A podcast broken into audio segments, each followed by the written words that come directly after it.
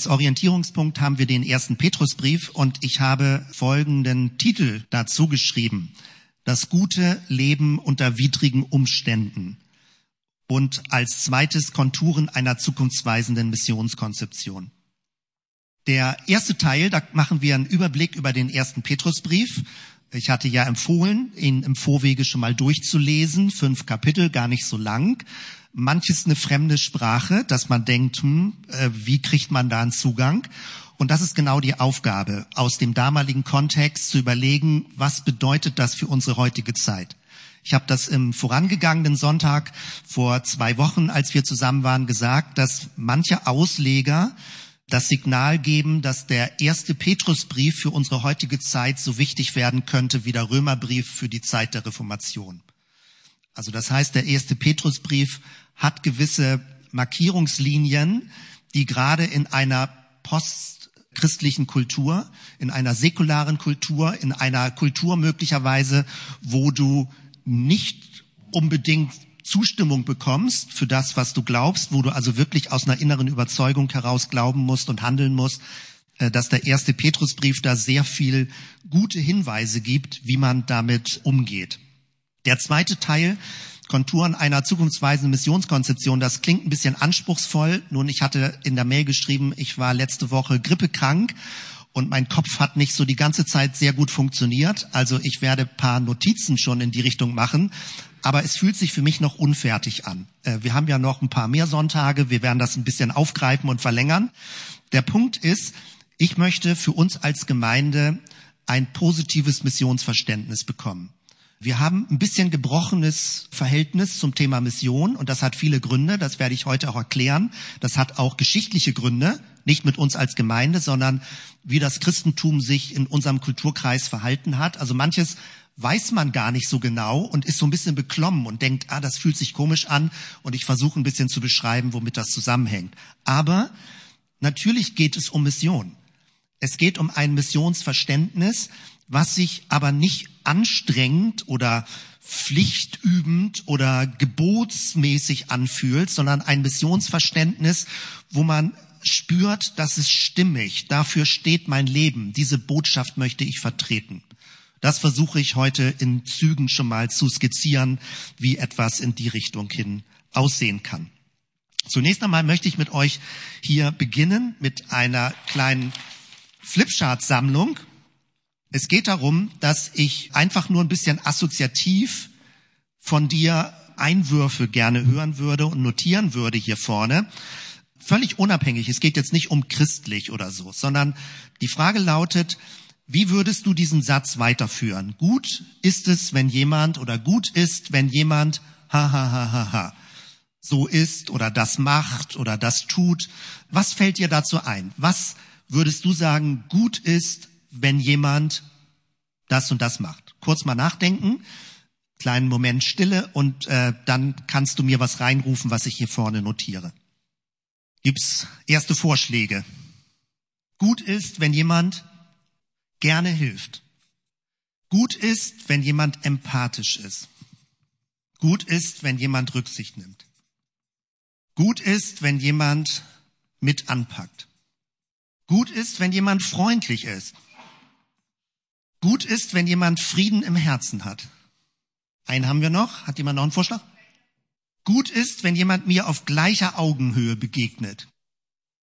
Vielen Dank. Das ist eine tolle Liste immer, wenn man so kurz äh, aus einer größeren Gruppe Assoziationen abfragt. Gut ist, wenn jemand gerne hilft. Gut ist, wenn jemand empathisch ist. Gut ist, wenn jemand Rücksicht nimmt. Gut ist, wenn jemand mit anpackt. Gut ist, wenn jemand freundlich ist. Gut ist, wenn jemand Frieden im Herzen hat. Gut ist, wenn jemand mir auf gleicher Augenhöhe begegnet. Darum geht es. Es geht nicht darum, eine christliche Religion zu verkaufen. Es geht auch nicht darum, Jesus als Produkt zu verkaufen. Es geht darum, das zu leben. Und wenn man mit diesem Rahmen auf den ersten Petrusbrief guckt, merkt man, dass man mit alter biblischer Sprache etwas ganz Ähnliches findet. Und das möchte ich euch ein bisschen weiter ausführen. Denn wenn man davon überzeugt ist, dass das, was man lebt, was man vertritt, was man glaubt, gut ist, dann fühlt es sich nicht komisch an, es auszustrahlen. Also es irgendwie nicht bekannt zu machen im Sinne vom aufdringlich sein, aber man versteckt es nicht. Wenn man davon überzeugt ist, dass das gut ist, dass es gute Werte sind, dass es gute Überzeugungen sind, dass es etwas Lebensförderndes ist, dann schämt man sich nicht dafür. Und an der Stelle entsteht genau das Problem zum aktuellen christlichen Verlauf, wie bestimmte Dynamiken ablaufen. Ich komme da gleich ein bisschen genauer zu.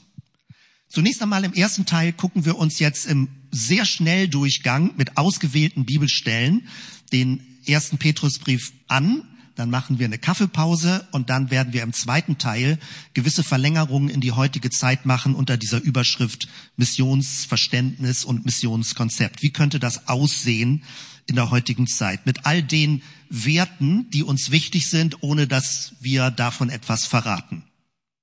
Der erste Petrusbrief. Kurz ein paar Einführungen. Ich mache das sehr kurz. Wer Interesse hat, wird dann im Verlaufe der, nicht dieser, sondern wahrscheinlich nächster Woche Material im Bibelkunde Neues Testament hören, wie der erste Petrusbrief eingeordnet wird. Hier kannst du es nur sehen an dieser Liste im Neuen Testament. Er gehört zu den sogenannten katholischen Briefen, nicht im konfessionellen Sinne katholisch, dass das die Briefe der katholischen Kirche wären, sondern katholisch bedeutet allgemein, weltumspannend, also für alle letztendlich. Katholikos, der griechische Begriff, meint allumfassend, also hier. Diese Briefe werden so genannt, weil sie keine spezielle Gemeinde als Adressaten haben, sondern für ein breites Adressatenfeld geschrieben wurden. Wir haben ja schon vor zwei Wochen kurz damit begonnen, wie der erste Petrusbrief beginnt, an die Fremdlinge in der Zerstreuung, also viele verschiedene Gemeinden, die angeschrieben werden. Damit gehört er also zusammen und wir sind hier, wir haben vor kurzem den Jakobusbrief uns angeguckt und angeguckt, wie der Jakobusbrief hilft, gegen antisemitische Tendenzen in der Bibel Dinge zu verstehen weil das Neue Testament hat ja bestimmte Dinge, wo man denkt, oh, das könnte sehr antisemitisch im Laufe der Zeit ausgelegt werden, wurde es ja auch. Und der Jakobusbrief ist zu Unrecht an den Rand gedrängt worden. Er hätte sehr geholfen, bestimmte antisemitische Tendenzen nicht zu verstärken, die im Laufe der Kirchengeschichte aufgetreten sind. Der erste Petrusbrief, wenn wir das so vor Augen haben, können wir auch erkennen, er ist ein bisschen weiter hinten in der Bibel und kirchengeschichtlich sind die Briefe, die weiter hinten sind, diese katholischen Briefe, nicht ganz so ernst genommen worden am Anfang, sondern Paulus war sehr dominant. Und erst im Laufe der Zeit ist daraus so eine Sammlung aus sieben Briefen entstanden, mal drei Briefe, mal vier Briefe, bis man sie so zusammengefasst hat als Briefe für die allgemeine Christenheit. Wer schrieb den ersten Petrusbrief? Das ist eine Spezialfrage, aber sie ist trotzdem ein bisschen hilfreich, über Dinge nachzudenken. Im Brief steht drin, es schreibt Petrus, der Apostel von Jesus Christus, ein Gesandter, ein Botschafter von Jesus Christus. Wenn wir ans Ende gucken, die letzten Verse 5.12, durch den Bruder Silvanus, dessen Treue ich sehr schätze, habe ich euch diese wenigen Zeilen geschrieben. Ich wollte euch ermutigen und euch bestätigen, dass es die wahre Gnade Gottes ist, die ihr erlebt. Also Petrus schreibt, und jetzt steht hier, durch den Bruder Silvanus hat er geschrieben. Also wurde der Brief nur weitergereicht als Briefbote von Silvanus, ein Mitarbeiter von Petrus, oder hat Silvanus den Brief sogar selbst geschrieben im Sinne von Petrus, also im Namen von Petrus, dass Silvanus den Brief geschrieben hat. Das ist die sogenannte Sekretärshypothese. Also man weiß nicht, manche vermuten, es könnte Silvanus gewesen sein. Die Schwierigkeit besteht darin, wann man den Brief datiert. Es gibt erste Verfolgungssituationen und das bezieht sich nicht auf die ursprüngliche Vertreibung oder Verfolgung in den 60er Jahren, Kaiser Nero in Rom, sondern es betrifft weitere Umfelder und deswegen vermutet man, der Brief ist eher später geschrieben. Also 80 nach Christus, 90 nach Christus. Das, der Punkt ist nur, Petrus war schon tot. Petrus ist hingerichtet worden. Die Überlieferung sagt, das steht so nicht in der Bibel, dass er über Kopf in Rom gekreuzigt wurde in den 60er Jahren. Äh, so vermutet man das. Das heißt, dieser Brief ist vermutlich ein Brief, der aus der Lehre von Petrus und Silvanus, der möglicherweise identisch ist mit Silas, der zusammen mit Paulus gearbeitet hat. Deswegen versteht man den Brief auch, dass er manche paulinische Themen hat, die aufgegriffen werden. Das heißt also, aus dieser Tradition des Apostel Petrus ist es mit größerem Horizont für die damalige, dann spätere aktuelle Gemeindesituation geschrieben worden. Ähm, man kann dann sagen, oh, dann stimmt das ja gar nicht, dann war es ja gar nicht Petrus. Doch, sehr wohl, weil die Lehre von Petrus, im Geist von Petrus, durch seine Schüler sind bestimmte Linien, die offenbar Petrus schon wichtig waren, später an die Gemeinden verschriftlicht worden. Man vermutet sogar, es könnte sein, dass eine der Thesen, alles ist immer eine These, wenn man biblische Texte auslegt. Niemand weiß es genau, keiner war dabei. Ähm, aber es gibt eine Hauptthese, die sagt, es könnte sogar eine Taufpredigt gewesen sein, sehr komprimiert, die später zu einem Brief mit Einleitung und mit Abschluss erweitert wurde, weil sie so stimmig, so treffend ist für die damalige Situation, hat man es dementsprechend erweitert. Das weiß man alles nicht. Deutlich ist aber nur, dass dieser Brief wahrgenommen wurde als richtungsweisend für kleine Gruppen in einer Umwelt, die nicht nur wohlgesonnen war. Also es gab keine christliche Umwelt. Es gab auch ein, keine jüdisch-religiöse Umwelt, sondern die Christen fühlten sich ziemlich alleine, verloren, isoliert in einem riesigen Kontext. Und aus dieser Sicht wird der erste Petrusbrief verfasst. Die sogenannte Diaspora sind Christen in der Zerstreuung oder auch Diaspora Juden in der Zerstreuung. Also eine Gestalt von Gemeinde, die aus vielen kleinen Grüppchen bestand, vermutlich in Kleinasien und versucht hat, ihre Identität zu finden, zu überleben. Was bedeutet das, Christ zu sein in dieser Art von Setting? In diesem Bereich spricht der erste Petrusbrief hinein. Die Gemeinde in dem Babylon hier übersetzt die neue evangelistische Übersetzung. Andere sagen viel direkter. Die Gemeinde in Babylon, was ist gemeint? Das ist die Umgangssprache, eine Chiffre für Rom. Also, dass eine Gemeinde aus Rom oder in Rom diesen Brief bekommt, aber die Vermutung ist, es ist viel breiter. Es betrifft nicht nur Rom, sondern Babylon meint eine Art römisch-heidnisch geprägte Kultur in dieser Kultur, die Gemeinde, die in dieser Kultur lebt, Petrus, der Apostel, im Sinne von Petrus, Silvanus, schreibt diesen Gemeinden einen apostolischen Brief. So wird der Brief eingeordnet, aber es gibt verschiedene Varianten natürlich, wie Leute darüber diskutieren und das sortieren. Eine eingerahmte Taufpredigt, das habe ich eben schon erwähnt, hier mitten im Petrusbrief wird davon gesprochen, das ist ein Bild für die Taufe, die euch jetzt rettet. Manche Bibeln und auch hier die neue evangelistische Übersetzung irritiert, also übersetzt leider so irritierend, als würde die Taufe retten.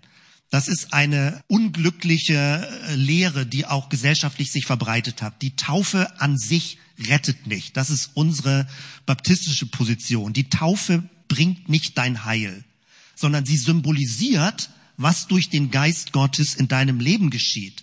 Und hier das Buch von Roland Werner übersetzt es auch bisschen anders akzentuiert. Also nämlich die Taufe, die uns Gottes Rettung bringt. Also die Taufe sozusagen symbolisiert das, was durch Christus für dich geschehen ist. Mit Christus gestorben, mit Christus auferstanden. Und dann wird nämlich sofort eingeschränkt, dieses Untertauchen dient ja nicht dem äußerlichen Abwaschen oder es hat irgendwelche Sündenabwaschfunktionen hier im, im unteren Teil, steht das drin sondern es bedeutet, es ist eine Bitte an Gott, dass du ein gutes Gewissen geschenkt bekommst, dass praktisch dein Inneres gereinigt wird. Also die Taufe ist eine Handlung, eine sakrale Handlung, ein Sakrament, wo Gott dir etwas gibt und wo der Mensch drauf reagiert und es ist ein geheimnisvolles Geschehen, dass der Geist Gottes anfängt, dich zu verändern. Manchmal direkt im Moment der Taufe, aber häufig ist es früher. Die Taufe reagiert ja auf etwas, auf die Neugeburt, die durch Christus, durch den Geist Gottes in dir geschehen ist. Äh, ganz spannend ist, es gibt aktuell, ich war ja gerade bei der ACK-Tagung in Berlin von unserem Bund aus und die baptistische Bewegung mit unseren Vertretern und die lutherische Bewegung in Deutschland sprechen gerade, ob es nicht irgendwie gelingt, die Taufsichten zumindest gegenseitig anzuerkennen, weil sie lassen sich nicht wirklich synchronisieren. Wir betonen, dass Menschen aktiv antworten in der Taufe, dass es nicht einfach ein Geschehen ist, was am Menschen passiert. Es kommt von Gott, aber Menschen reagieren aktiv auf dieses Angebot Gottes.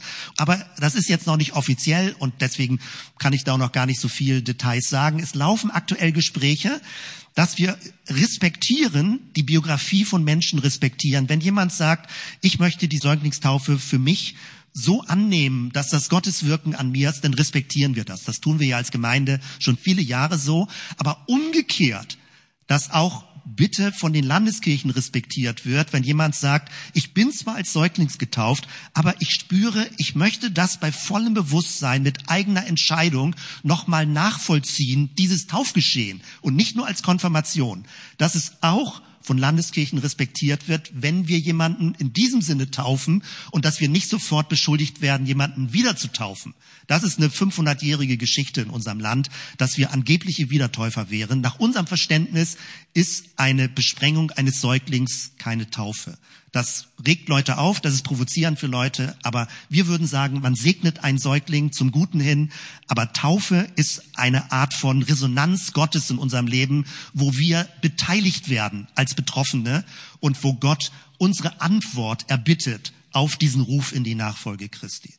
Sehr spannend. Also es gibt da wirklich ökumenische Annäherungen und Versuche und es sieht sehr gut aus, dass da ein offiziell ausgesprochener gegenseitiger Respekt ist auf der Grundlage von biografischen Entwicklungen, wie Menschen sie haben und aufgrund ihrer persönlicher Gewissenentscheidung, wie das ja auch unser Wunsch ist und wie wir das gut finden, also wenn sich das so entwickelt. Wenn wir den Petrusbrief also so verstehen, dass er die Taufe förmlich als Schnittstelle versteht, dass du in diesem öffentlichen Tun dokumentierst mit deinem Körper, mit deinem ganzen Bewusstsein in der Öffentlichkeit, dass du den Jesusweg einschlägst und Jesus folgen möchtest. Dann beschreibt der Petrusbrief, was das alles beinhaltet und was das deutlich macht, dass du ein neues Leben in Christus hast. Deswegen ist es immer gut, egal wie du es machst, eine Tauferinnerungsfeier. Es ist gut, wenn du dich an deine eigene Taufe erinnern kannst. Es ist gut, wenn du weißt, ich habe mich entschieden, ich will diesen Weg gehen, denn es hängt nicht alles von deinem Willen ab. Du kommst in eine Glaubenskrise rein und dann kannst du dich erinnern, doch, ich habe in der Taufe den Zuspruch von Gottes Gnade bekommen. Ich habe den Zuspruch mit Christus gestorben, mit Christus auferstanden zum neuen Leben. Und dafür ist es wichtig, sich erinnern zu können und es dokumentiert zu haben und nicht nur von anderen erzählt zu bekommen, dass das an mir passiert ist. Ich bin mit 17 getauft worden und ich bin sehr dankbar, dass ich mich sehr gut erinnern kann an diese Taufe, weil das ist ein Ankerpunkt für meine geistliche Biografie. Und ich wünsche jedem, dass er irgendeine Art von so einem Ankerpunkt hat in seinem Leben, damit du sagst, das ist bei vollem Bewusstsein geschehen. Gott steht zu mir und ich habe zu ihm Ja gesagt. Wenn wir den Petrusbrief so lesen, dann merkt man, was für eine Klarheit und für eine Entschlossenheit in diesem Brief drinsteht. Jetzt möchte ich dir mehrere Themenfelder wirklich nur so angerissen durchgehen. Und da geht es mir nicht jetzt um Details, das werden wir an späteren Sonntagen uns äh, nochmal weiter angucken, sondern mir geht es darum, die Atmosphäre zu versuchen, dir deutlich zu machen. Der erste Petrusbrief ist in einem sehr gehobenen Griechisch geschrieben, sehr anspruchsvolles Griechisch und er hat irgendwie eine Art von Würde, wie dieser Text geschrieben ist weil die christlichen Gruppierungen, die angesprochen wurden, sind klein, sind verstreut, sind verschüchtert, fühlen sich verloren. Und der erste Petrusbrief spricht sie mit ganz hoher Anerkennung und Würde an. Und das wird in verschiedenen Themenfeldern deutlich, wie es dann letztendlich darum geht, das Leben zu führen, wenn man zu Christus gehört. Punkt eins: Segen und Fülle als Überschrift über allem. Wenn eine Gruppe klein ist und wir gehen in unserem Land in Jahre, Jahrzehnte rein, wo das Christentum klein werden wird, wo es kleine Gruppen gibt, wo es weniger Leute gibt, die diesen Weg gehen, wo Leute sagen, ach nee, ich habe es mir jetzt doch anders überlegt, meine Entscheidung revidiere ich wieder. Es wird kleine Gruppen geben, christliche Gruppen geben. Stefan Paas, ich habe da vor zwei Wochen drüber gesprochen, spricht davon, dass wir Pilgrims and Priests werden, dass wir auf der Pilgerschaft sind, in Gruppen und dass wir Priester werden. Das werden wir uns nächsten Sonntag wahrscheinlich genauer noch angucken, was das bedeutet. Hier siehst du jetzt also Petrus spricht, ich sag Petrus, weil der Brief ist, egal ob er von ihm geschrieben oder nicht, im Sinne von Petrus geschrieben, mit seinen Inhalten, Fremde unter ihren Landsleuten. Er redet die Leute an, weil die fühlen sich irgendwie fremd. Wer zu Christus gehört und merkt, das hat mein Leben verändert und spürt, die Umgebung hat kein Interesse daran. Der fühlt sich irgendwie fremd. Also du kannst mit dieser Botschaft nicht landen. Dir selbst ist plötzlich was wertvoll geworden in Jesus, dass du gemerkt hast, Gott ist für mich. Christus starb für mich. Es verändert mein Leben von Grund auf. Und du versuchst es anderen zu erzählen und keiner hat Interesse. Dann fühlst du dich fremd. Du fühlst dich nicht mehr verstanden. Du denkst, hä, das sind doch meine Leute, das war doch mein Freundeskreis, das waren doch meine Bekannte, das sind doch meine Arbeitskollegen. Und keiner hat wirklich Interesse daran, was mich glücklich gemacht hat. Und das verunsichert. Und das haben Einzelne von uns schon erlebt und es wird stärker werden in der Gesellschaft. Wenn du zu Jesus gehörst und wenn du merkst, das ist dir wertvoll, dann wirst du nicht unbedingt auf Resonanz bei anderen Menschen stoßen. Hier jetzt in Vers 2 steht noch am Ende der Segensvers, das dicke druckte, mögen Gnade und Frieden in Fülle bei euch sein. Und das ist schon eine tolle Übersetzung und Formulierung. Aber ich habe dir, um das noch deutlicher herauszustellen, einen jüdischen Segensgruß mitgebracht, weil auch der erste Petrusbrief auch in der jüdischen Tradition geschrieben wurde, ähnlich wie der Jakobusbrief, ganz viele jüdische Weisheitsanklänge und der erste Petrusbrief macht ganz viele Rückbezüge in den ersten Teil der Bibel, das Alte Testament. Hier ein jüdischer Segensgruß aus dem sogenannten Traktat Sanhedrin, das ist aus dem babylonischen Talmud. Ein zentraler Teil, eher so ein Gesetzestext, aber da gibt es etwas, was so schön formuliert ist. Und ganz ähnlich auch an die Diaspora-Gemeinschaften jetzt in jüdischer Gestalt, an unsere Brüder, die Einwohner der babylonischen Diaspora und an unsere Brüder in Medien und an die ganze übrige israelitische Diaspora. Und jetzt kommt's. Euer Friede gedeihe ewig. Der Friede gedeihe unter euch. Der Friede entwickelt sich wie eine Pflanze, wie ein Klima des Friedens. Also Frieden nicht als etwas, ein Spruch, den man sagt, irgendwie so ein Zuspruch oder ein Friedensgruß, sage ich mal, nur verbal oder als ein Wunsch, sondern ich nenne das für mich immer gerne, es ist ein Energiefeld des Friedens. Es ist ein aufbauendes Kraftfeld des Shalom. Und diese Formulierung macht das deutlich euer Friede gedeihe ewig. Das Wort ewig kommt eigentlich im Hebräischen gar nicht so vor. Wir haben so eine abstrakte Vorstellung, als würde es irgendwie Himmel oder zeitlos oder endlos sein. Das Hebräische denkt viel konkreter, also im Sinne von, euer Friede breite sich aus, soweit das Auge gucken kann, soweit der Horizont reicht. Also ewig meint immer und immer und immer neu. Euer Friede gedeihe in eurer Mitte und weite sich aus. Das finde ich total super. Das ist die Atmosphäre, um die es geht. Segen und Fülle. Also raus aus einem Minusgefühl. Wir erleben ja in unserem Land Minus, Minus, Minus. Also es werden weniger Mitarbeiter, kirchliche Strukturen werden zurückgebaut, äh, man kann bestimmte Aufgaben, Arbeitszweige nicht mehr halten, immer Minusgefühl. Und das wird noch lange anhalten. Und der Petrusbrief spricht positiv, obwohl Gruppen sehr klein sind. Er sagt nicht, ja Leute, ihr seid klein und es ist gut, wenn ihr euch ein bisschen bedauert, versucht zu überleben, macht das Beste draus. Das ist überhaupt nicht die Mentalität des ersten Petrusbriefes. Er sagt, Friede, Fülle, es gedeihe unter euch. Als kleine Gruppe wird Gottes Gegenwart in eurer Mitte wachsen. Großartig. Das verlängert sich. Punkt zwei, Freude an Gott als Lebensgefühl. Ich habe das eben schon gesagt. Kein Minusgefühl. Freude an Gott als Lebensgefühl. Gepriesen sei Gott. 1 Vers 3. Gepriesen sei Gott, der Vater unseres Herrn Jesus Christus. In seiner großen Barmherzigkeit hat er uns wiedergeboren. Oder 1,6. Darüber freut ihr euch, obwohl ihr jetzt für eine kurze Zeit ganz unterschiedlichen Prüfungen ausgesetzt seid. Der Petrusbrief redet nichts schön. Es ist eine anstrengende gesellschaftliche Situation. Und er spricht über Leiden um Christi willen, aber er spricht als ersten Akzent, freut euch. In allem freut euch. Und Vers 8, 1,8, da steht dann, jubelt in unsagbarer, von Herrlichkeit erfüllter Freude. Das ist manchmal so schwer zu denken, wenn man in so einer Art von wir sind klein, keiner hat Interesse, es gibt auch keine großen Wachstumschancen. Manche Freikirchen vielleicht sammeln andere Christen und sagen, bei uns ist es super, aber auf die Menge hin abnehmende Tendenz. Das heißt, man muss richtig aufpassen, mental nicht in ein Negativdrall reinzukommen.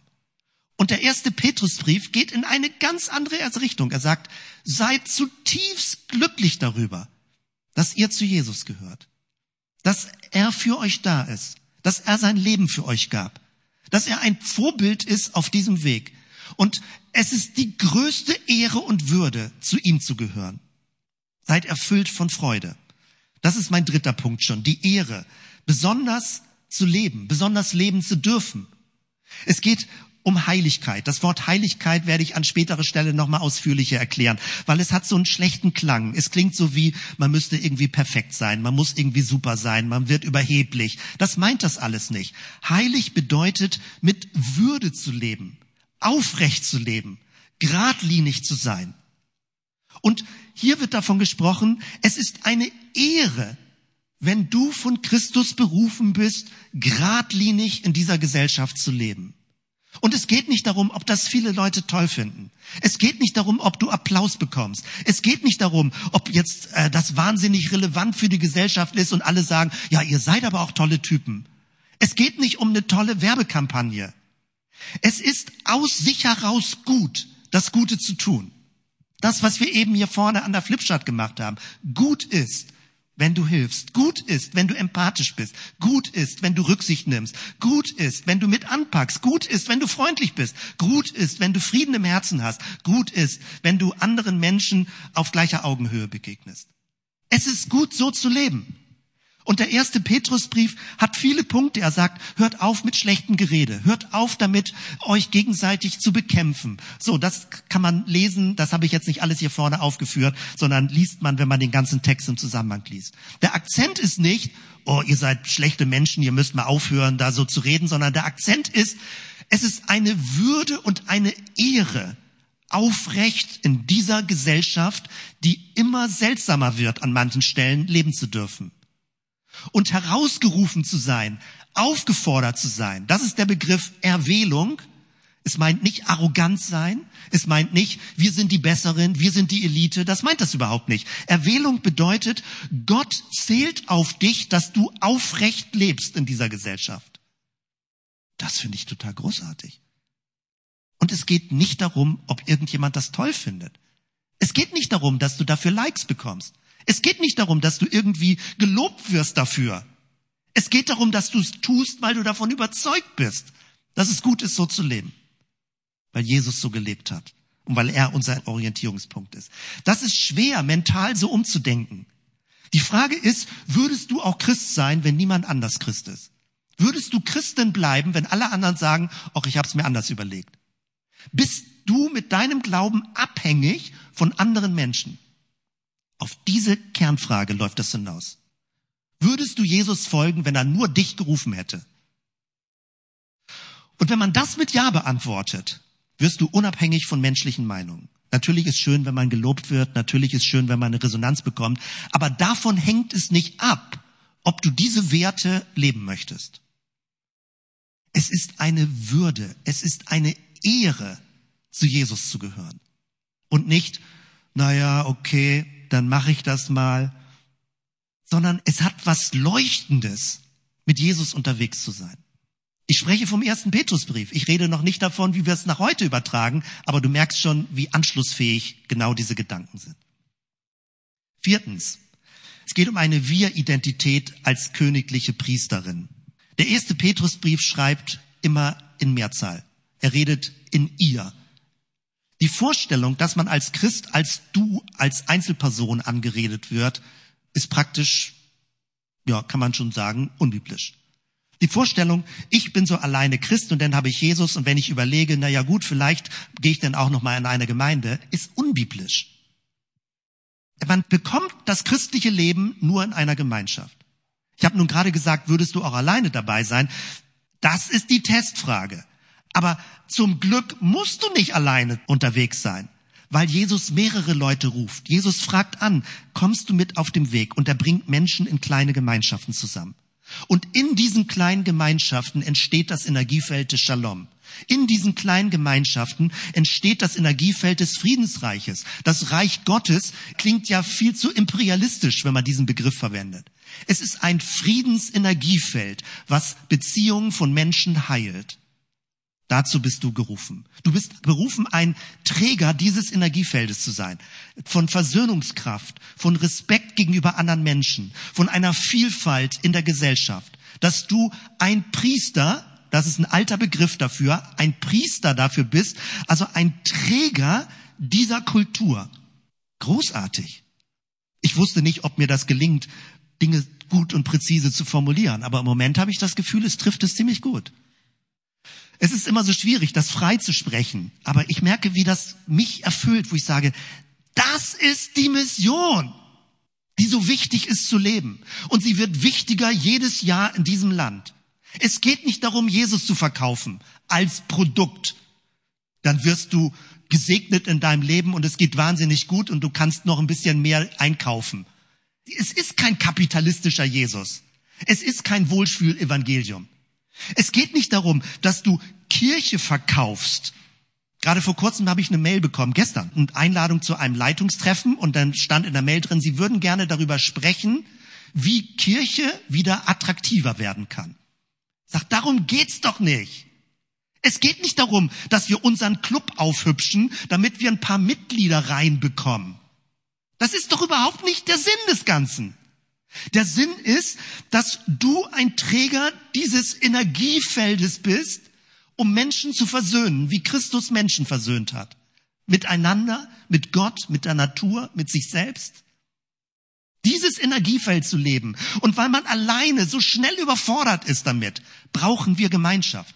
Es ist ein Gemeinschaftsding, weil man muss es miteinander üben. Deswegen hat Jesus seine Jünger zu zweit ausgesandt. Alleine ist man hilflos.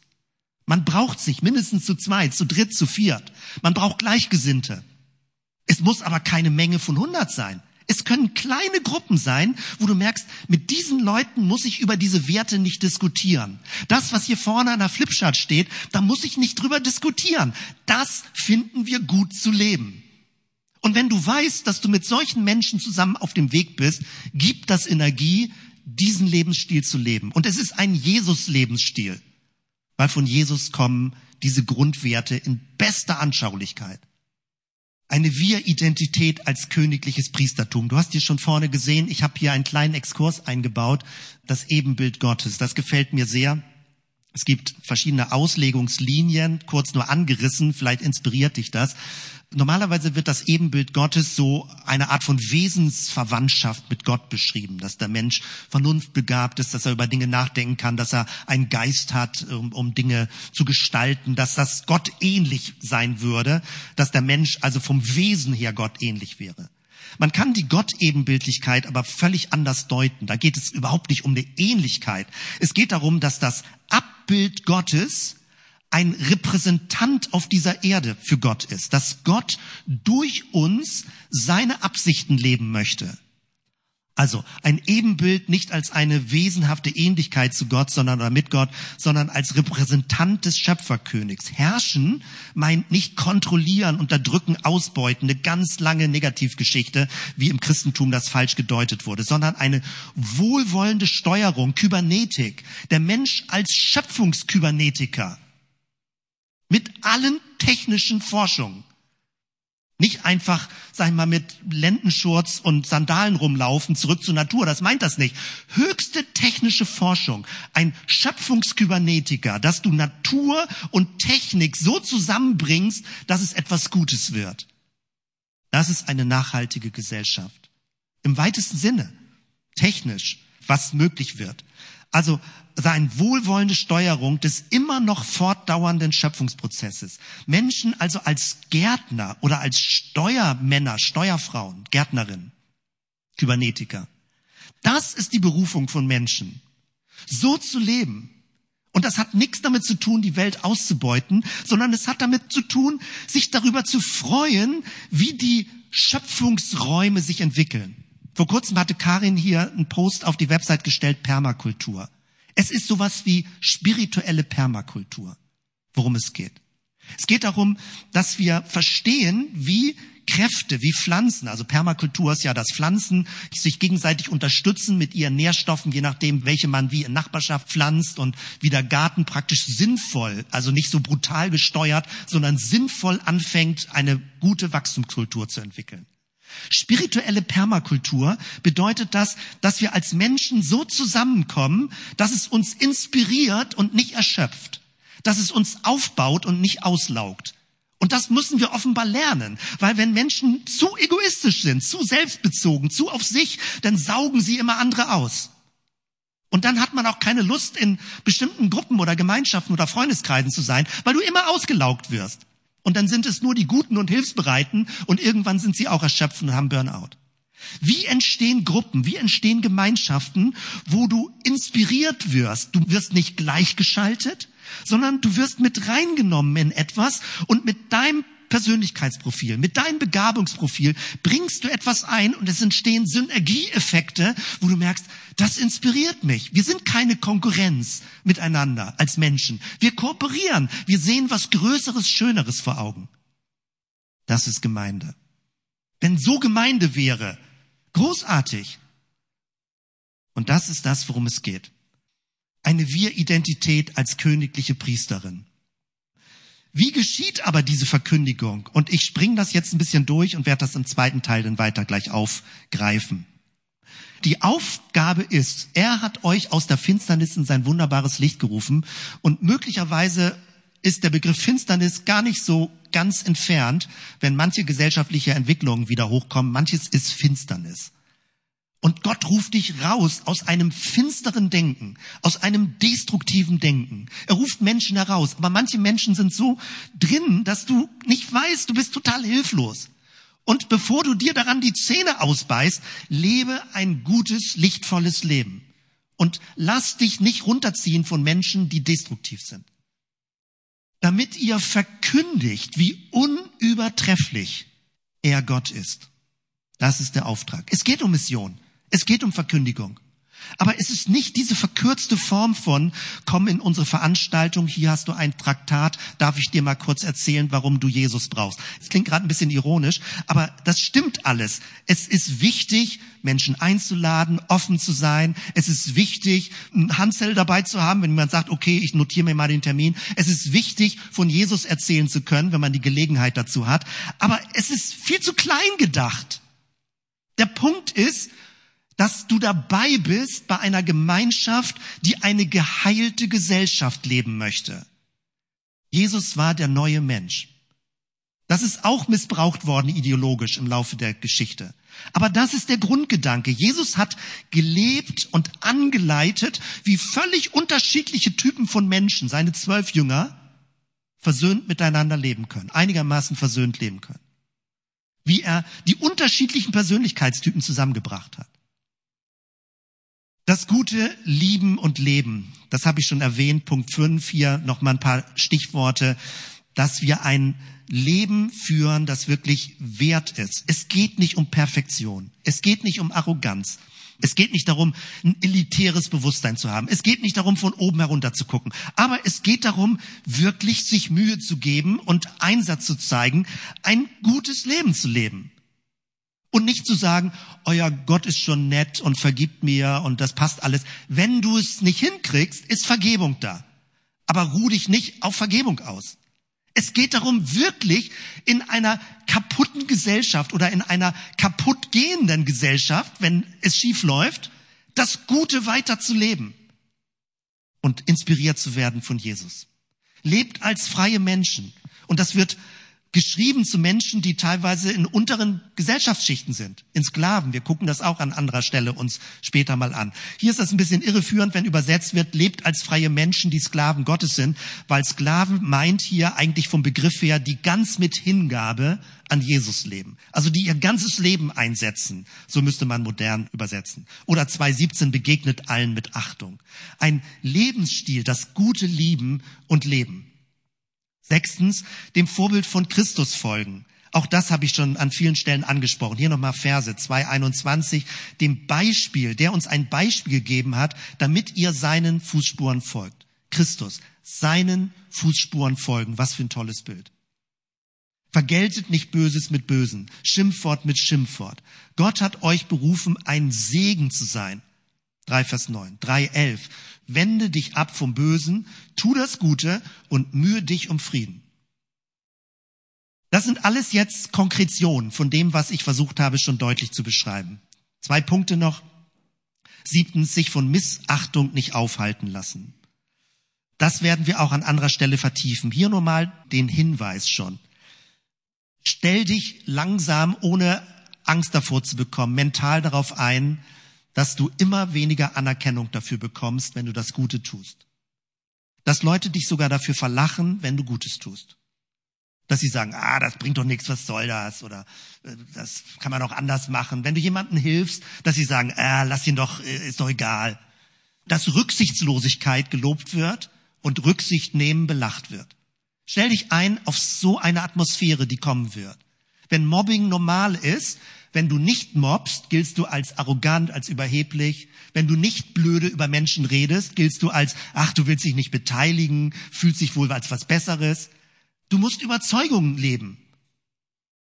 Und natürlich weiß ich und ahne ich, wie schwierig das ist in verschiedenen Stellen.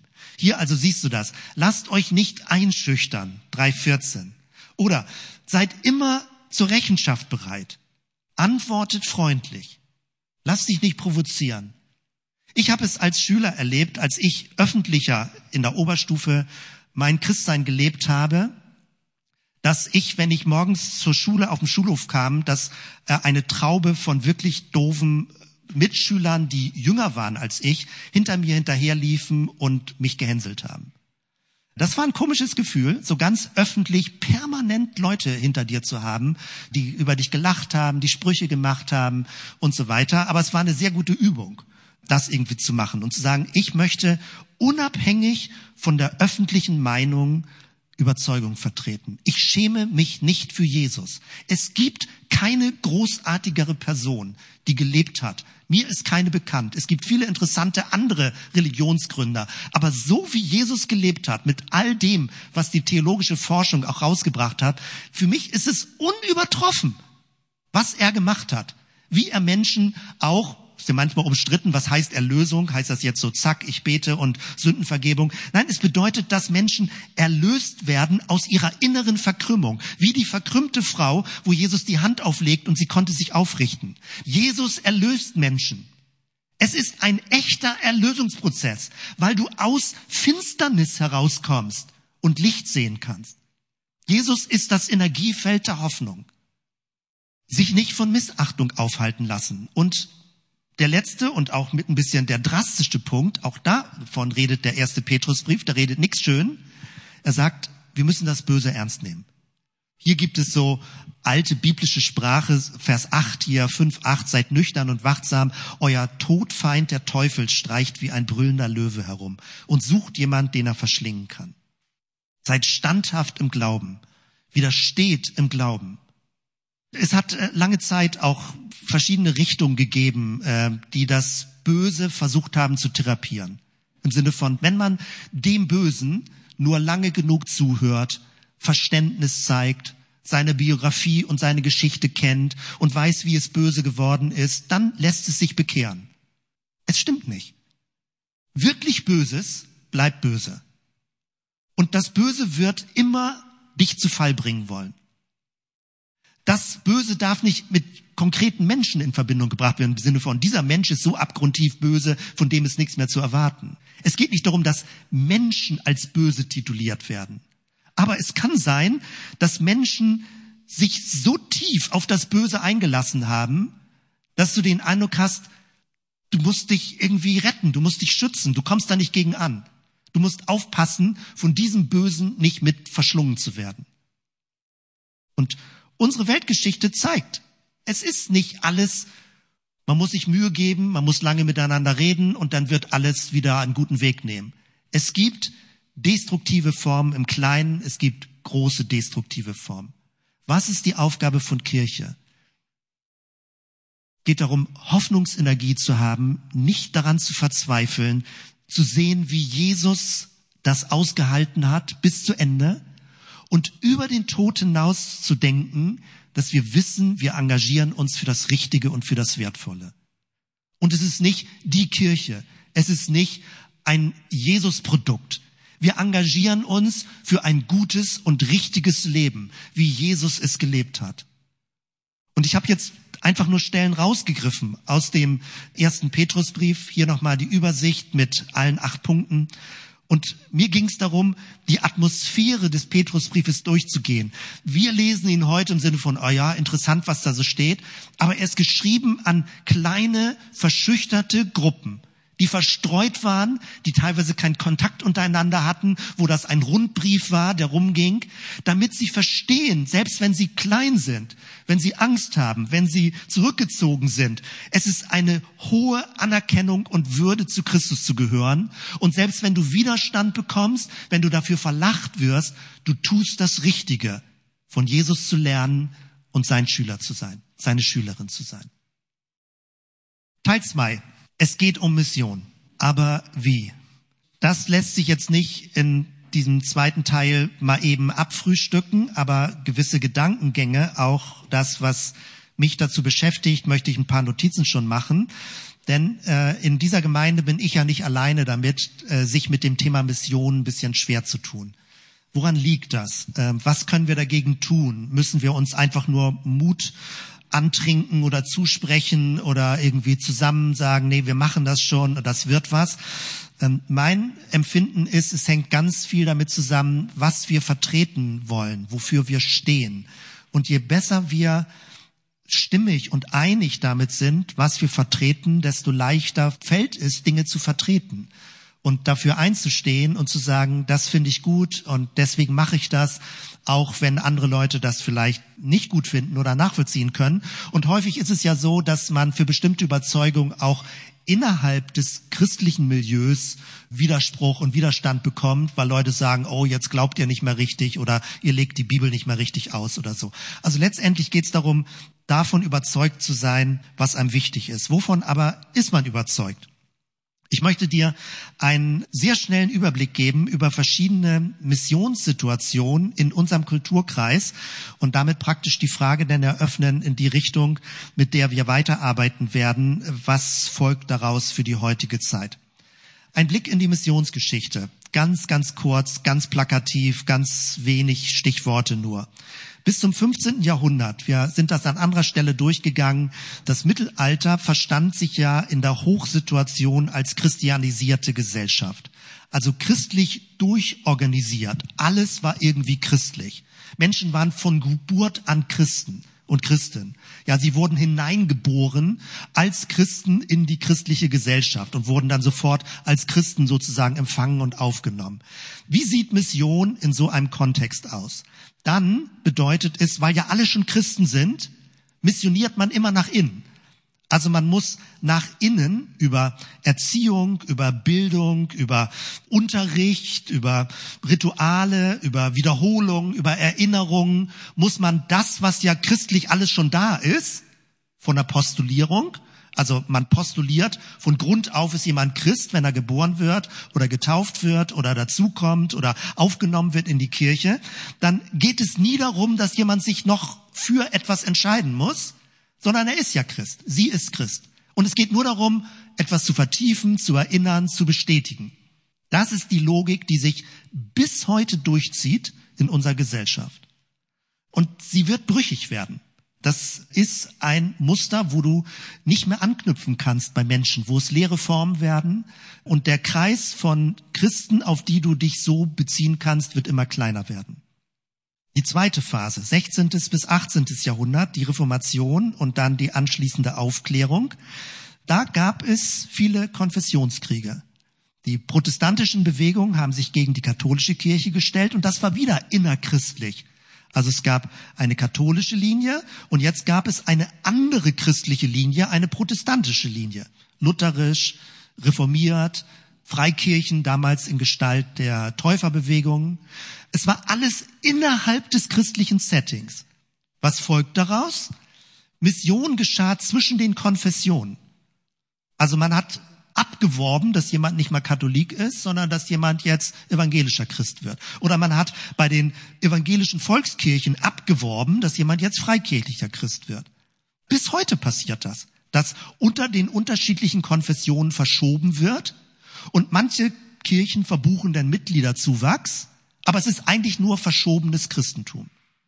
Deswegen Statistiken können da auch täuschen, weil wenn an einer Stelle 20 Prozent von Leuten verloren gehen und an anderer Stelle 10 Prozent eine Gemeinde wächst, sind es vielleicht gar nicht echte 10 Prozent, sondern es ist nur eine Verschiebung. Das ist gewissermaßen seit den Konfessionsentwicklungen so entstanden, dass man innerchristliche Verschiebungsprozesse hat und manchmal sich das fast wie eine Bekehrung anfühlt, wenn man von einem christlichen Milieu in ein anderes christliches Milieu wechselt.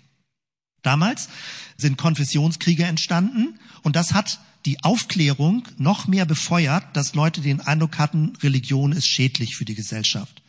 Also, dass es sehr atheistisch wurde. Die Aufklärung, ursprünglich ging es mal darum, dass Menschen mündig mitdenken. Und dann war es atheistische Religionskritik an verschiedenen Stellen und Etappen. Und es ging letztendlich darum, zu sagen, also die Kritiker des christlichen Glaubens, dass sie sagten, Religion ist grundsätzlich schädlich. Es führt immer nur zu Kriegen. Manche denken auch das bis heute. Religion führt immer zu Kriegen. Also wenn eine Religion expandieren will, dann wird sie imperialistisch, dann meint sie überlegen zu sein und dann kommen Konflikte.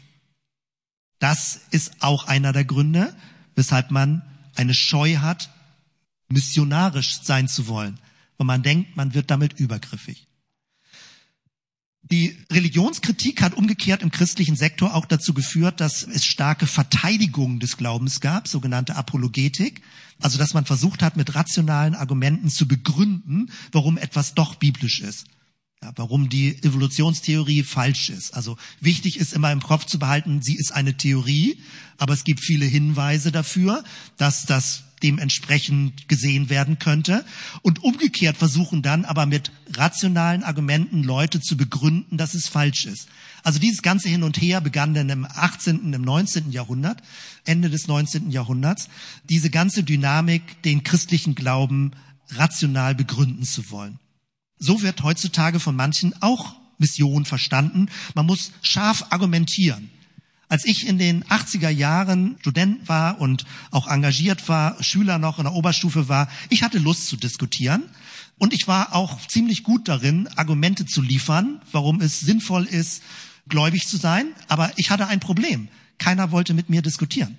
Und das ging damals schon los dass Leute sagten, ach ja, Jens, gut, wenn du davon überzeugt bist, hm, klingt so ein bisschen überdreht jetzt bei dir, was du so sagst. Meinst du wirklich für alle Menschen? Also das äh, so, mach mal dein Ding, du bist ja an sich ganz nett. Also wir haben jetzt im Sommer werden wir ein Klassentreffen haben und dann werden Leute mich wieder in diese Schublade reinstecken und wir werden interessante Gespräche führen. Also dieses Gefühl, dass Leute sagen, ich will darüber nicht diskutieren. Das ist deine Meinung, das ist deine Glaubensansicht, ist im Laufe der Jahrzehnte immer stärker geworden. Wenn du Bücher liest, wie begründet man den christlichen Glauben, dann sind das häufig Bücher, um sich selbst zu vergewissern. Weil wenn du sie versuchst, in einem Gespräch anzuwenden, zucken Leute mit den Schultern und sagen, ja, na und? Ist deine Wahrheit, ich habe was anderes, finde ich interessant, muss nicht sein. Also es wird immer egaler und da steckt man auch drin. Und trotzdem wird weiterhin nach diesem Muster missioniert. Etwas Drittes, 19. Jahrhundert, ich habe es schon eben angesprochen, jetzt Zeitalter Industrialisierung, Kolonialisierung. Und da wird es natürlich noch dunkler. Das Christentum hat auch mit dem Kulturprotestantismus unter anderem, aber nicht nur, viel breitflächiger im 19. Jahrhundert die Überzeugung gehabt, die letzte, beste, überlegenste Religion von allen zu sein. Manche haben sogar gesagt, Jesus braucht man nicht mehr so zwingend. Jesus war an sich ein guter Mensch, aber die Werte, die es vertritt, ähm, die sind überlegen gegenüber allem. Und mit dieser Überheblichkeit hat sich das mit Kolonialentwicklung ausgeweitet, mit Imperialismus, mit weltweit, dass andere Länder sozusagen missioniert wurden mit dem europäischen oder nordamerikanischen Christentum. Das wirkt auch bis heute nach. Und das ist einer der Gründe, weshalb Leute, die gegen den christlichen Glauben sind, sagen, damit will ich nichts zu tun haben. mit einer Art von imperialistischem Christentum, was nur dann sozusagen Hilfe leistet, wenn Menschen gläubig werden, nur dann Gelder gibt, wenn sie irgendwie bereit sind, Christen zu werden. Das ist verlogen, das darf so nicht sein. Und die Sorge, dass Mission eine Art von Kolonialisierungsgeschmack bekommt, gibt es im Großen und im Kleinen. Also möchte man das Leben eines Menschen okkupieren, wenn man sagt, es ist wichtig, dass Jesus dein Herr wird. Ja, also was meint der Begriff Bekehrung, dass jemand sich Jesus unterwirft? Das sind alles Begriffe, mit denen ich auch aufgewachsen bin und die theologisch korrekt sind, je nachdem, woher man sie jetzt herleitet. Jesus der Herr, der Kyrios. Aber in einer Missionsgeschichte, wie wir sie in Europa haben, werden sie tendenziell immer falsch gehört. Und das macht einen defensiv, eine Mission zu leben. Weil man immer Dinge erklären muss, weil man immer denkt, ah, so ganz, so habe ich das nicht gemeint und das müsste man noch anders sehen. Gehen wir weiter. Viertens, 20. Jahrhundert. Dann kamen die Weltkriege, politische Ideologien Religion wurde immer mehr an den Rand gedrängt, also in unserem Kulturkreis das Christentum. Trennung von Kirche und Staat, äh, die ersten Weichen wurden gestellt. Die Freikirchen haben das immer betont, dass der Staat nicht Religion für sich verwenden darf und die Religion nicht eine Staatsreligion sein darf.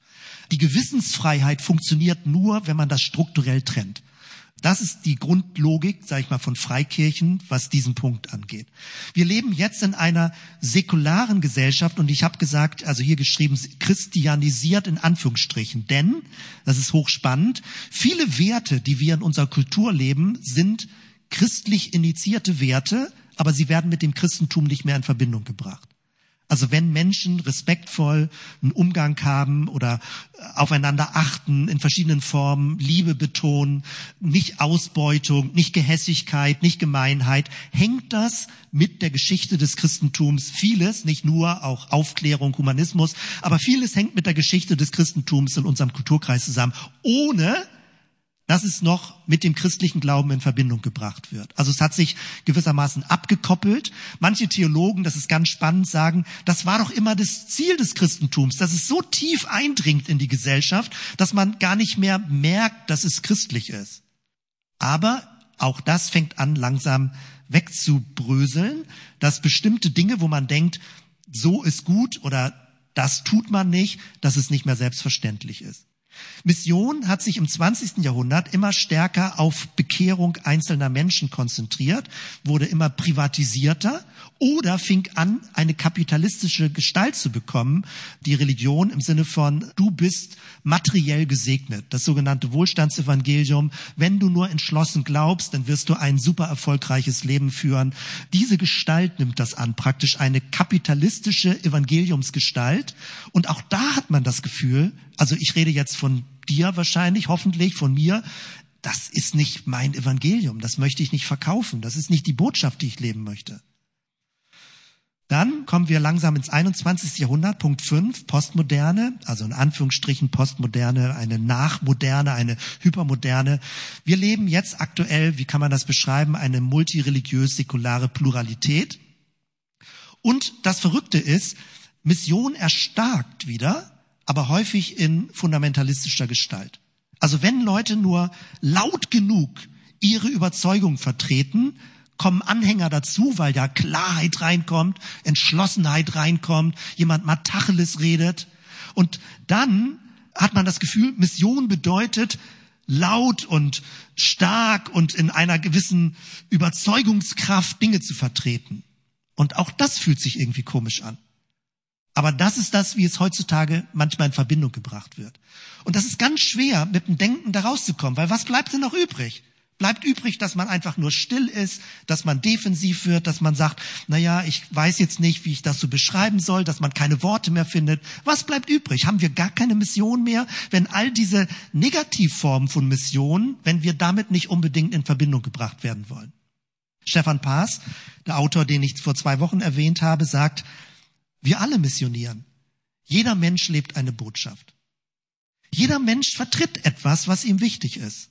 Also es ist vom Grundsatz her der Bereich Mission, Sendung, Botschaft, ein Bote sein, ist etwas Natürliches. Das Problem, was wir haben, ist, wir haben diese Negativmuster in uns drin und auch die Negativprägungen, die uns hemmen oder blockieren oder vorsichtig machen. Wie kann man damit umgehen? Und ich hatte angekündigt, das ist fragmentarisch und das sind eher Notizen. Ich möchte aber eine Idee geben, in welche Richtung ich weiter denken möchte. Am ersten Petrusbrief habe ich das ja schon gesagt. Wenn man es als Würde erlebt, Jesus zu folgen, schämt man sich nicht dafür. Selbst wenn keiner sagt, cool, finde ich super, sondern man lebt es einfach mit innerer Klarheit, mit Gradlinigkeit, egal ob Leute dem zustimmen, ob sie applaudieren, ob sie das gut finden oder nicht, weil man diese innere Überzeugung lebt. Nicht aufdringlich, nicht übergriffig.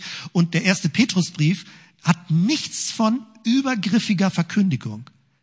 Er sagt, lebt das Gute und wenn Gesprächsmöglichkeiten kommen, wenn Leute nachfragen, dann gebt Rechenschaft, warum ihr so lebt. Aber rechnet damit, dass niemand fragt. Also es muss nicht automatisch jemand fragen und es fragen nicht Leute unbedingt nach. Sie freuen sich, wenn du nett und hilfsbereit, unterstützend, alles Mögliche bist, aber erst wenn du mehr mit Leuten in Kontakt kommst, könntest du über Werte reden des Lebens, warum du es tust. Auf der Straße fragt ja niemand nach, warum lebst du so? Die Mehrheitsgesellschaft ist noch nicht feindlich eingestellt, Punkt 6, noch in Klammern. Aber der Petrusbrief ist uns voraus. Der Petrusbrief beschreibt schon eine Situation, wo es auch sich dahin entwickeln könnte, dass du Anfeindungen um des guten Willen bekommst. Das finde ich ist das eigentliche, woran man, also ich habe jetzt keine bessere Formulierung, woran man bei Jesus ja, verwirrt oder irre werden kann. Nicht an der Person Jesu, sondern es gibt einen Psalmvers, den habe ich nur vertont in Erinnerung, also vom Lied her, der lautet so ein bisschen mit verschränktem Deutsch, darum, dass ich sie liebe, hassen sie mich. Ein Lied, was ich noch, ein Chorlied, was ich in Erinnerung habe von früher aus der Gemeinde, wo ich mit als Jugendlicher war. Darum, dass ich sie liebe, hassen sie mich. Das heißt, das Irritierendste, das Verwirrendste, wo man irre werden kann bei Jesus ist, Jesus hat Gutes getan, hat geliebt, hat gesegnet, hat aufgebaut, hat unterstützt, hat Kritisches angesprochen, hat Lüge bloßgestellt. Er hat grundlegend heilend und aufbauend gelebt. Und er ist nicht dafür gehasst worden, weil er noch nicht gut genug war, sondern weil er gut war. Das ist das, was einem irre macht im Kopf. Kann es sein, dass es bestimmte Kräfte gibt in unserer Gesellschaft, die Gutes an sich hassen. Das sind so die Muster, wenn du, was weiß ich, irgendwo einen Turm baust und es kommt jemand daher und hat Spaß daran, gegenzutreten. Das ist, wenn du irgendwas Positives herstellen willst, eine gute Atmosphäre, und es freut sich jemand daran, jetzt gehässig einen Spruch zwischen zu machen. Also wenn immer der Zwang zum Destruktiven da ist. Kann das sein, dass das Gute nicht geachtet, nicht geschätzt wird, dass es nicht gewollt wird, sondern dass immer eine Gegenkraft da ist, die zerstören will? Ja, genau darum geht es. Und sich davon nicht irre machen zu lassen. Jesus hat bis zum Schluss durchgehalten und hat sich nicht irre machen lassen, dass das, was er gelebt hat, gut war. Und hat sich von niemandem was anderes einreden lassen. Das ist Energie und Kraft. Was ist das Ziel von christlicher Mission? Wenn man Leuten zuhört, also auch in unserer Stadt, auch in anderen Gemeinden, mit denen wir teilweise in Kontakt sind, dann gibt es ja solche Vorstellungen von Bremen für Jesus gewinnen. Möglichst viele Menschen, dass sie gläubig werden. Und ich finde das gut, wenn jemand für sich sagt, dass er diesen Weg gehen möchte.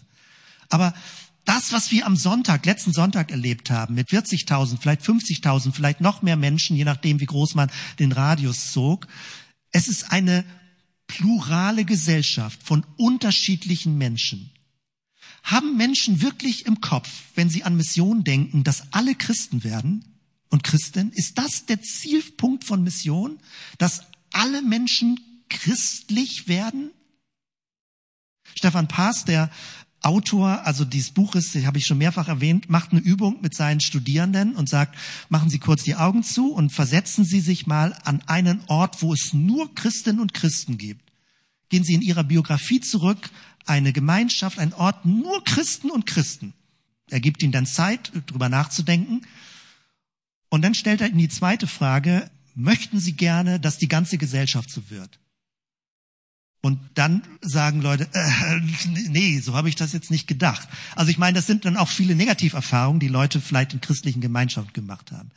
Es braucht diese Pluralität. Wir leben eine Jesusbotschaft und es gehört dazu, damit es nie mächtig wird, diese Botschaft, dass du immer in der Minderheit bist. Du bist immer in der Minderheit. Und Kirche fing immer dann auf Abwege zu kommen, wenn sie mächtig wurde. Das ist typisch so bei Religion. Immer wenn Religion mächtig wird, kommt sie auf Abwege. Aber immer wenn du in der Minderheit bist, bist du Gast in der Gesellschaft. Und du lebst mit diesem freundlichen Gaststatus. Und du gewährst auch anderen Gast zu sein. Wir sind alle Fremdlinge. Wir sind alle auf dem Weg. Wir lernen voneinander. Und wenn jemand den Jesusweg mitgehen möchte, ist er herzlich willkommen. Und wenn er ihn nicht mitgehen möchte, werden wir ihn nicht belästigen. Es ist nicht Gleichgültigkeit. Es ist nicht eine Art von gleichgültiger Toleranz. Es ist ein positiv gelebtes Zeugnis. Es ist ein Zeugnis, was Stefan Paas eine doxologische Missionstheologie nennt. Doxa ist die Herrlichkeit Gottes. Es ist eine Missionstheologie, die von der Schönheit, von der Freude, von dem positiven Leben lebt. Und sagt, wir engagieren uns für das Gute und wir tun es gerne, selbst wenn niemand mitmacht. Wir machen niemanden einen Vorwurf, wenn er nicht mitmacht. Aber wir engagieren uns gerne für das Gute. Und ich meine jetzt nicht soziale Dienste, das gehört auch dazu, sondern Gutes in ganz, ganz vielen Gestalten. In deinem persönlichen Umfeld, in deiner Familie, im Umgang mit deinen Kindern, mit deinem Ehepartner, mit deinem Freund, mit deinen Nachbarn, mit deinen Arbeitskollegen. Eine gute, versöhnende, friedliche, respektvolle, aufbauende Atmosphäre zu leben. Jeden Tag. Damit du mental darauf eingestellt bist, brauchst du Gebet. Gebet ist sowas wie eine Art von Dialysekraft, weil die ganze Vergiftung, die durch Medien in dich hineinkommt, mental gefiltert werden muss, indem du zu Jesus betest und ihn ehrst. Beten ist nicht so eine Glückspille. Beten ist mentale Reinigungskraft, damit du in dieser Gesellschaft nicht vergiftet lebst. Das ist toll.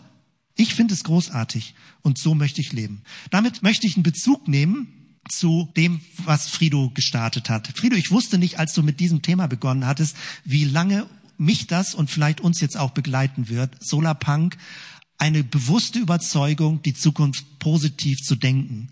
Nicht naiv zu sein, aber vom Positiven auszugehen und zu denken, wie kann die Welt so gelebt werden.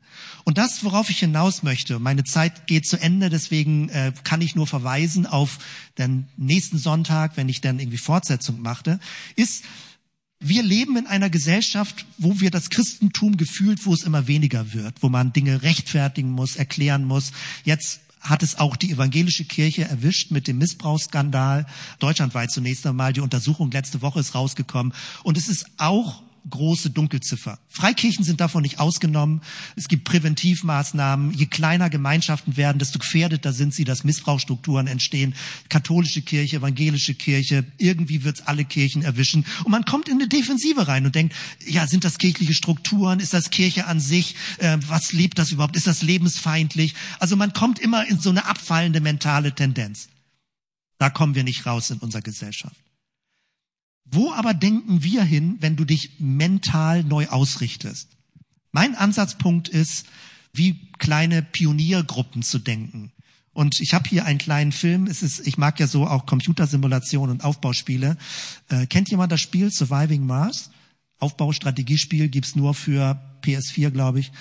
Stell dir doch vor, es gibt kleine Gemeinschaften und die kleinen Gemeinschaften sind voller Würde und voller Achtung vor dem Leben.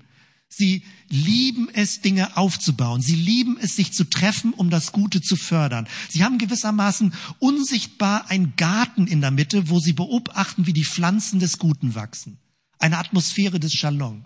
Wie Kinder sich freuen, wie Erwachsene miteinander umgehen, wie man merkt, das hat mich inspiriert, wie man ein gutes Wort von jemandem bekommt, wie man jemandem freundlich begegnet.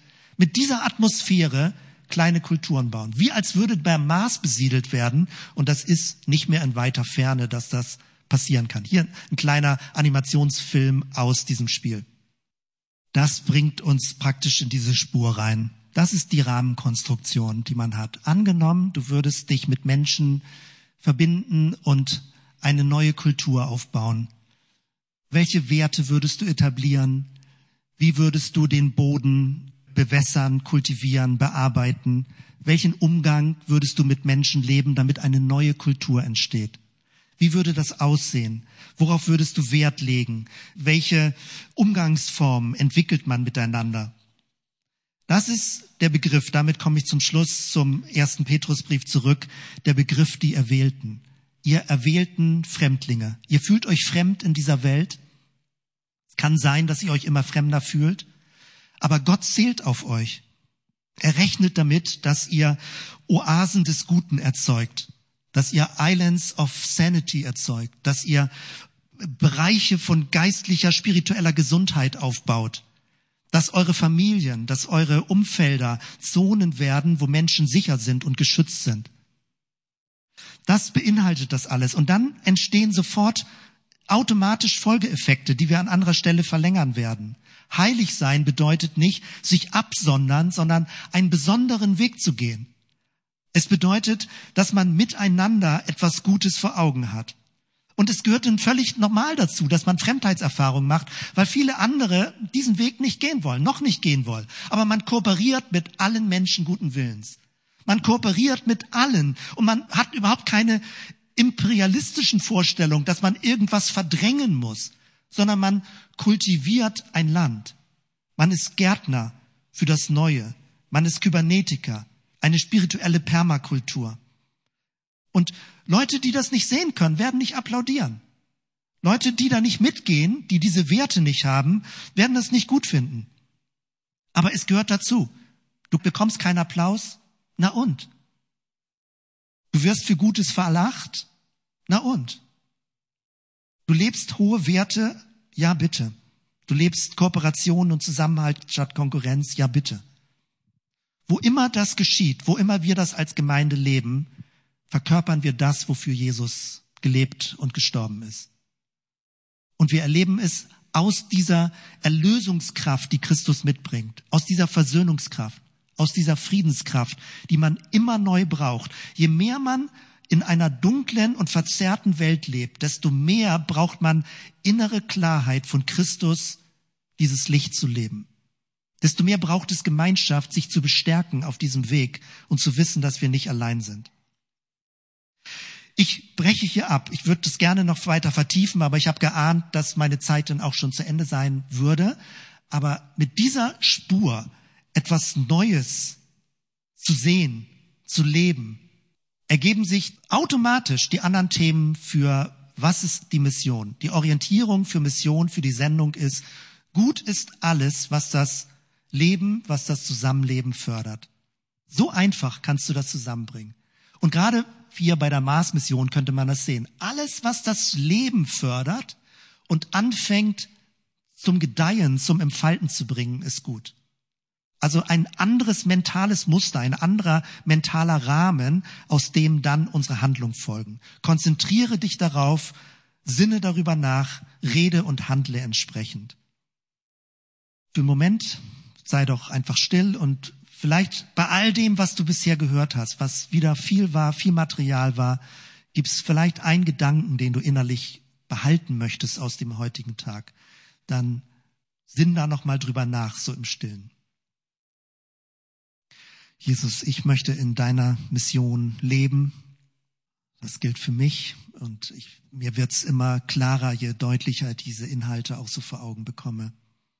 Ich stopp an dieser Stelle und möchte dir die Frage so stellen. Möchtest du in dieser Mission leben, wie Jesus gelebt hat? Und möchtest du das aus innerem Herzen tun, auch wenn du kein Lob oder keine Anerkennung von anderen Menschen oder Applaus bekommst, einfach weil du es gut und richtig findest, so zu leben? Wie beantwortest du für dich innerlich diese Frage? Danke, Herr, für deinen Ruf, dass du uns in deine Nachfolge rufst, dass wir Schülerinnen und Schüler von dir werden, sind und weiter lernen. Danke, dass du auf uns zählst, dass wir in deinem Augen Erwählte sind, besonders gemacht, heilig gemacht für diese Mission, dass Licht da ist, dass Hoffnung da ist, dass Energie da ist, so wie du dir das vorstellst, dass Achtung und Kooperation mit der Natur ist, dass irgendwie eine Schönheit der Schöpfung zu sehen ist, dass Kunst und Musik und Kreativität unser Leben erfüllt. Danke für alles Geheimnisvolle und Wundersame, das von dir kommt. Und mit dieser Freude, mit dieser Inspiration, mit dieser Energie, ja, möchten wir in diese nächste Woche gehen. Ich segne dich hier, wenn du zuhörst, mit Gottes Lebensfreude, mit Gottes Lebensenergie, mit dieser Inspiration von Jesus, mit diesem Stolz, zu ihm zu gehören, dieser Würde, mit dieser Ehre, zu ihm zu gehören und mit ihm unterwegs zu sein. Dass du dich nicht schämst dafür, dass du nicht zurückzuckst, wenn jemand Rechenschaft haben will, wenn jemand äh, eine Erklärung will, dass du nicht dich wegdugst, sondern sagst, ja, das hängt mit Jesus zusammen. Und ich bin gerne bei ihm. Und solltest du Interesse haben, kannst du auch mitkommen. Äh, jeder ist eingeladen, ohne dass wir Menschen drängen. Danke für dieses Wunder, für dieses Geheimnis, für dieses Glück, dich gefunden zu haben und von dir gefunden worden zu sein. Lass uns doch so zusammen aufstehen und um den Segen Gottes bitten. Herr, wir stellen uns unter deinen Segen, diese Segenskraft, dass sie durch den Tag begleitet und durch die ganze nächste Woche in allen menschlichen Bezügen, wo wir mit anderen in Kontakt sind. Hilf uns, dass wir Weisheit haben, dein Wesen, dein Charakter, deine Impulse zu leben. Der Friede Gottes, der höher ist als alle menschliche Vernunft, bewahre eure Herzen und Sinne in Christus Jesus, unserem Herrn. Amen.